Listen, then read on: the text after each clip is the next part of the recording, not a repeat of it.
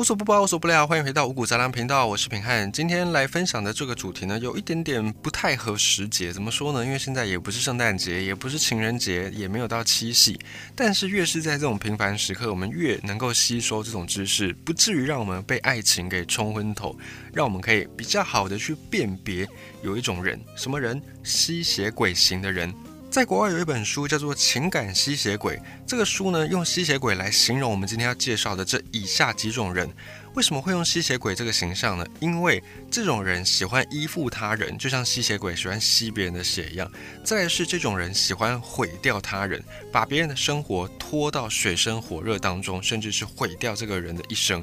最近娱乐圈有一个夫妻在处理离婚官司，他们已经离婚了，但是后续还有一些官司要去处理，就是强尼戴普跟他的前妻安博赫德这两个的新闻。如果你有稍微看到的话，或者你有稍微去追一些故事的进展，你就会发现，哎，这个也蛮符合我们今天要谈论的这个主题——吸血鬼情人的。那么这些吸血鬼人呢，他们又有什么样的特色跟特质呢？我们一个一个来讲。首先，第一种叫做边缘人型的吸血鬼，这种人情感比较激烈，可是他们的情感本身是很空洞的。大部分他们都在塑造自己是一个受害者，自己是受伤的那个人，别人都是魔鬼，这个世界都对不起他，他无能为力，只能在中随波逐流，他是最清白、最无辜的。这样的人呢，一开始你听到他们的故事。你当然不会直接就知道他们是边缘人格型的吸血鬼。一开始你知道他们的故事的时候，你大概会觉得他们是很可怜的受害者。比方他可能会跟你哭诉啊，他被他的前男友、前女友、前妻、前夫怎么样的暴力对待。然后如果有小孩的话呢，小孩是怎么样的对他不尊重啊，都不理他啦等等。这个时候你就会落入他的圈套。虽然你可能只会觉得他很可怜，有点同情他，但这个时候他们的好戏才正要上演。这些吸血鬼。边缘人形的吸血鬼，他们会需要你安慰，因为他们觉得他们受伤了，需要你安慰。当然这个也没什么，这也 OK。然后呢，逐渐的，当你安慰他之后，他就会开始把你当成他最好的朋友，唯一的朋友，因为他们是边缘人，他们不善与人交际。那如果你跟这样的人呢，想要发展出感情的话，如果她是女性，她通常会跟你说，她把你当成是她的太阳。那如果他是男性，他更是会什么样的甜言蜜语？都能够说得出来。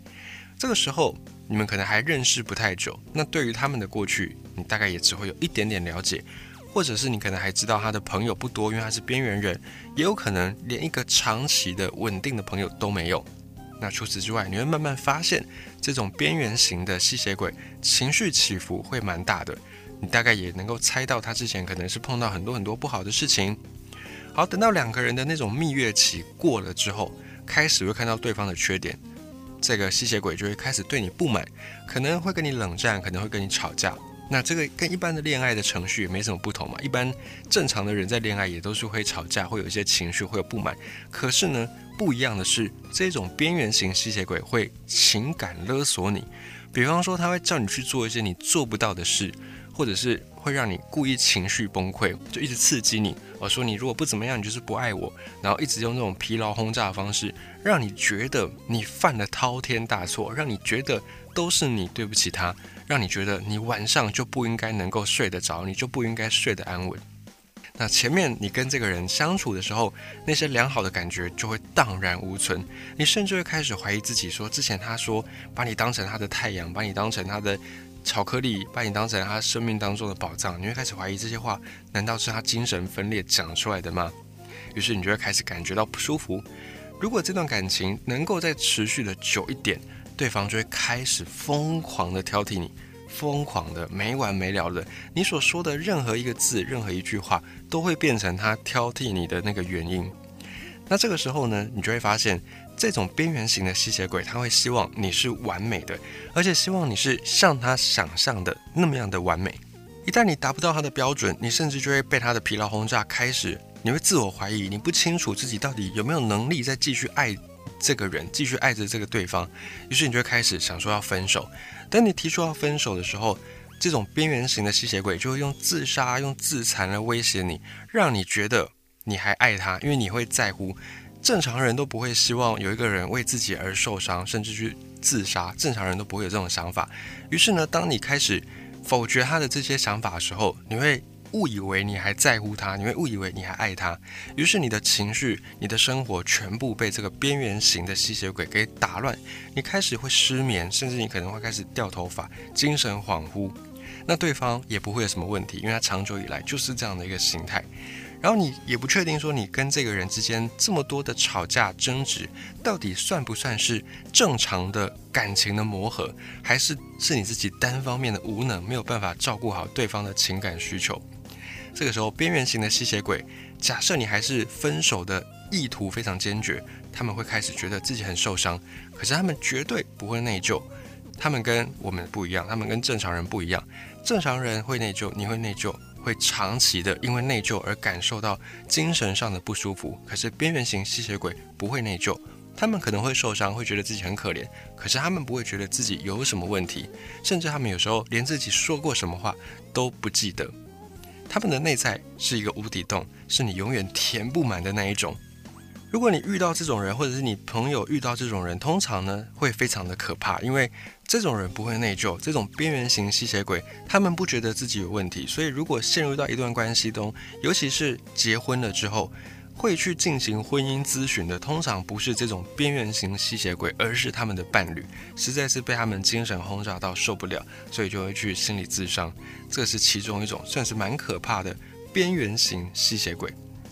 再来另外一种吸血鬼。相比边缘型的，比较杀伤力感觉比较小一点点，可是呢，复杂程度是高出很多的。第二种的吸血鬼叫做反社会型吸血鬼。一讲到反社会人格，我们通常会想到一些穷凶恶极啦，或者是凶神恶煞啦，可能像郑杰那样子，就是眼神非常的空洞，然后眼神没有一点点的人性的那种感觉。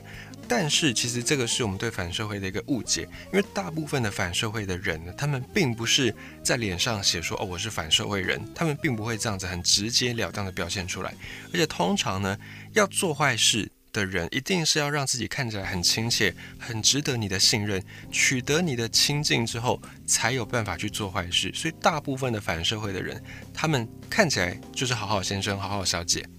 不过你再怎么样装，如果不是你的本性，你是装不久的，你是装不来的。鸡蛋再密也会有缝。你如果认识这种反社会型吸血鬼，你也总会在他的过去或者是周围的人对他的评价里面找到一些蛛丝马迹。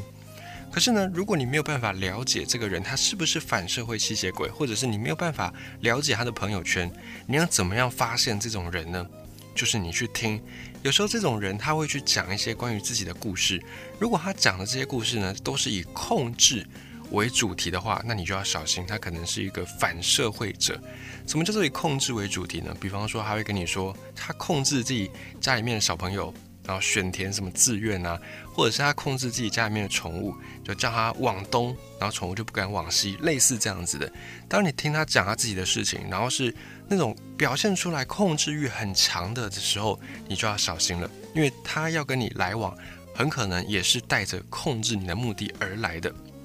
反社会的人一样，有男也有女。如果你是男性，你也不要觉得自己遇不到这种反社会的人，因为通常反社会会接近一个人，跟一个人相处交往，他们背后都是带有某一种剧本的，就是某一种目的的。我们在跟一般的人交往，跟普通人交往。不一定是感情上的交往，有可能是同事啊、朋友之间的交往。我们通常都是很随和、很随意的哦。就是我今天认识你这个朋友啊，如果我们之间聊得来，那我们当然就有机会变成亲密的妈吉，变兄弟，这个是 OK 的，或者闺蜜。我们通常不会带有一个意图说啊，我一定要跟你发展到什么关系。可是反社会的人不一样，反社会吸血鬼他们会有一套剧本。他们会让你有一个角色在他的剧本当中，然后通常呢，这样的反社会吸血鬼也会跟你讲他们自己精心撰写的很感人的故事。通常这个故事讲出来效果都不错，然后你也会觉得说，这个反社会的人好像真的如他所讲的故事里面，他自己的形象是非常非常好的。可是呢，故事是被设计过的，设计过的故事你当然会觉得非常的美好。一旦呢，你如果碰到了。故事以外的环节，他没有设计过的环节，你就会发现他讲话开始有一些破绽。而且反社会型的人，通常他们的情感的波动，或者是他们的情绪共鸣是很低的，他们不太会有什么样的情感的共鸣。你可能看电影看得死去活来，看得要死要活，可是他可能会觉得没完全没有任何的感觉。他们读到《出师表》不会觉得临表涕泣，然后或者是他们读到一些那种朱自清的背影，不会觉得说父爱的伟大等等，他们都没有这种感受。在他们的世界里面，杀人放火跟喝水是差不多等级的事情，是很稀松平常的事情。而且这种反社会型的人格，因为他们的情感的共鸣度很低，所以他们也不太喜欢看电影，也不太喜欢看电视，因为看电影、看电视或者是玩游戏这些事情是需要有情感的投入的。他们根本就没有情感，没办法投入，他们当然也没办法从这些娱乐当中找到乐趣。他们喜欢的嗜好是什么呢？就是比起看电影，比起玩游戏，他们更喜欢的就是操弄人心，把人骗得团团转。这种反社会型的吸血鬼接近你，无非就是两个：骗财，要么骗色。这些人说谎成性，而且他们在说谎的时候没有任何的羞耻感，因为他们根本就没有羞耻感。他们可能会表现出一个很好的形象，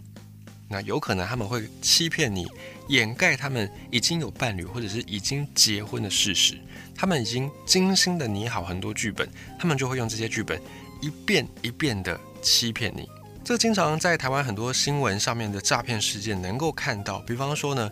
这个对方诈骗的那个人，反社会型的吸血鬼会跟你说啊，我是创业公司的老板，那现在因为公司草创初期需要资金，我很爱你，但我暂时可能没有办法给你很好的生活。那希望如果你有余力的话，你也可以。帮助我，支持我，共创我们美好的未来，为我们美好的未来来打拼，来贡献。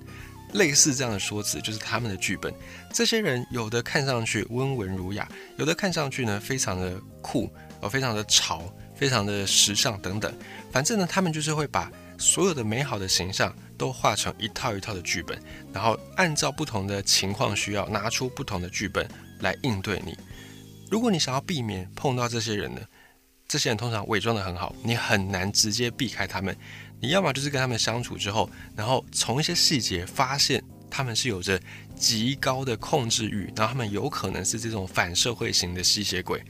如果你想要避免被这些人伤害，那么最好的方法就是宁可错杀，不要放过。所谓的宁可错杀，就是你对一个人，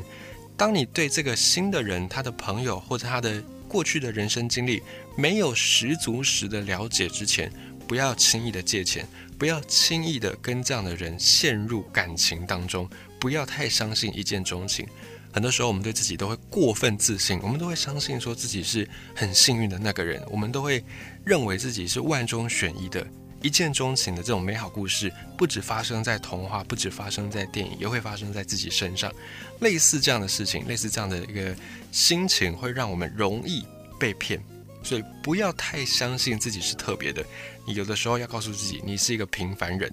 不要太相信一见钟情这种事情，保持一些冷静，对你还是比较好的。因为如果对方是真心的想要跟你相处，那你冷静一些些，你不用一见钟情，你们终究也是会走在一起。但是如果对方是一个反社会型吸血鬼，你没有一点点冷静，你太相信一见钟情，你反而容易让自己受伤。还有另外一种吸血鬼叫做表演型的吸血鬼，表演型吸血鬼又更难发现了，因为他们很可能会让自己看起来真的是非常的好，他们也有可能让自己变得很文静，或者是让自己看起来非常的善于社交，八面玲珑。这种表演型吸血鬼在你们真正的确立一段关系，或者在你们结婚之前，都很难被发现，因为他们会默默的扮演好自己的角色，而且呢，有时候他们的表演真的是连他们自己都。不得不拍手叫好，很精湛的那种程度。但是，一样，鸡蛋再密也有缝，再好的表演也会有时间的限制，因为它毕竟不是你的本性。你要表演，你也是会累，你也是需要精力的。当你的精力不够，或哪一天呢，你的精神力不足以承受你的表演的那个强度的时候，这种表演型吸血鬼就会露出马脚。这种表演型吸血鬼在发生。人际冲突的时候，他们会变得非常的不可理喻，因为他们擅长表演，所以他们很容易把小题大做，把小事放大，放到无限大，会非常的情绪化，非常的戏剧化。像是在有些心理咨商的案例是这样子：结婚前有男方没有发现说女方是这种表演型吸血鬼，然后他们就结婚了，他们也相处没有太久就结婚了，一开始没什么样的异样，可是等到冲突发生之后，才发现像这样的表演型吸血鬼，这个女方她在处理情绪的方式呢，往往就是大吵大闹。你说吵闹不是大家吵架会有吗？确实，吵闹是一个正常人会有的情况。可是大吵大闹，而且是每一次总是大吵大闹，或者是大吵大闹的情那个频率太高了，这都是不正常的。后来呢，他们去做了心理咨商，然后这个男方才发现说，哦，原来他老婆家里面还有一些姐妹，这些姐妹也都离过婚了。可是，在他认识他老婆之后，他知道他老婆家里面的这些姐妹都离过婚，他却不以为意。所以这个时候，我们并不是说离婚就一定是不好，只是呢。假设一个人的家庭里面是一个出身离婚的家庭，就是说，假设他周围的人都是离婚的，你说离婚是无可厚非嘛？现代人，如果你觉得不适合，当然就离婚，让彼此能够过更好，这也没什么，确实是这样子。可是，如果一个人的家庭里面都是离婚的人，或者是他自己周围的亲朋好友全部都是离婚的人，比较极端的这种状况的时候，你自己要比较警戒一些些。因为像这样的一个经验，可能就会带给这种人，会让他们觉得说啊，反正只要有问题就吵架，吵吵不了就离婚。他们就会把所有的问题的解决方式都指向同一种，他们没有办法去用其他的方式处理问题、解决问题。他们唯一能够想到的，打不赢游戏我就不要玩，再没办法我就把电脑关掉，就别人也不要玩这样。那吵不赢，在婚姻里面没办法解决问题，那我就离婚。或者是有一些状况，比方说，诶，你要准备对方的那种情人节礼物啦，或者是生日礼物。可是有的时候我们总是忙中有错嘛，在一个环节里面，假设你没有处理好，好像是生日蛋糕，你可能一时之间忘记他确切的年纪，他可能十八岁，但你把它买成十九岁，多了一岁啊。一般人可能就笑笑就过了。那有些人比较在意年纪，他可能会稍微跟你生气一下下。但是这种表演型吸血鬼，你多差了一岁。他甚至整个蛋糕就把你掀了，整个桌子就把你掀了，然后开始无视你之前所做的这一些美好的布置，然后就跟你说啊，你就是不爱我啦！你看你才连我的年纪都不知道，都还弄错什么等等，然后就开始大发雷霆，表现出一个正常的人不会有的夸张的这个动作，或者是表情或者情绪，这种就是表演型吸血鬼。这样的人，你跟他相处久了之后，你也会内耗的非常的严重。还有一种人叫做自恋型的吸血鬼，自恋型吸血鬼并不完全都是无时无刻拿着镜子在照自己的美丽的脸的那种人。这种人呢，有时候会像孔雀一样，就是一直在展现他的外貌的靓丽，但有一部分呢，也会表现成另外一个面相，就是过度的谦虚，非常的谦虚。可是你要怎么样识别这种自恋型吸血鬼呢？你说，如果他是一个很招摇的人，整天在那边炫他的头发、炫他的睫毛啦，这样的人我们能够看得到，我们能够知道，我们就会避开他。可是像这种过度谦虚的自恋型吸血鬼，我们该怎么避呢？因为你一个人刚接触的时候，你好像就表现出谦虚一点，也是很符合人之常情的，也是很合理的。我们要怎么样区分他呢？久了之后，你就会发现，自恋型吸血鬼他们最重视的事情是什么呢？就是面子。你有没有给他丢人现眼，或者他自己够不够有面子？这个都是他们最关注的事情。那有些人他表面上可能不会表现得很明显，可是你跟他深入交往、深入接触之后，他就会开始挑剔你，他就会开始嫌弃你啊，你头发怎么像个鸟窝一样，或者是你的衣服啊、你的穿搭啊，怎么像是十年前呢、二十年前那种老人才会有的穿搭，会开始针对你的这些外貌的部分，就是看得见的部分去做一些挑剔。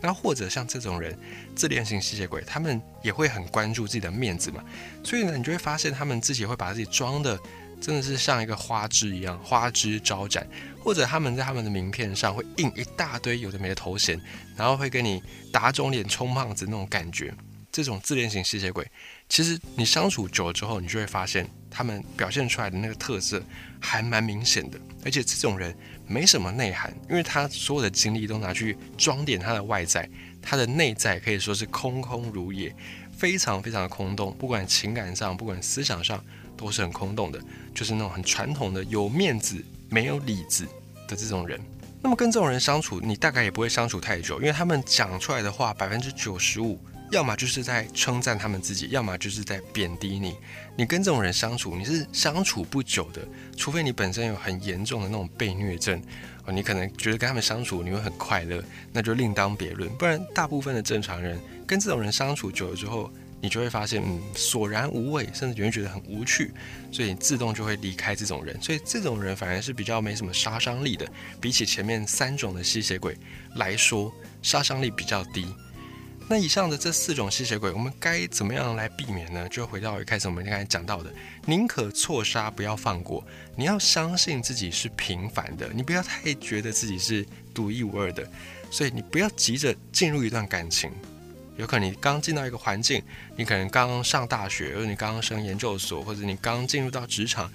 可能你刚换了一间公司等等。每当你到了一个新的环境，或者你结束了一段感情。或者是你生活当中发生了一些变故，当你进到一个新的状态的时候，不要急着就让自己投入到一段感情当中，因为吸血鬼们都很喜欢趁虚而入，他们尤其有那些内在情感比较丰富的，好像那种表演型吸血鬼，或者是像第一种边缘型的吸血鬼，他们的内在情感相对比较丰富，他们就很容易会用很强大的情绪来去感染你。让你觉得他们很可怜，或者是让你觉得你自己是很厉害的、很光辉的、很像太阳一样的存在。这时候你就会掉入他们的陷阱当中。再来是你要学习回忆这件事情，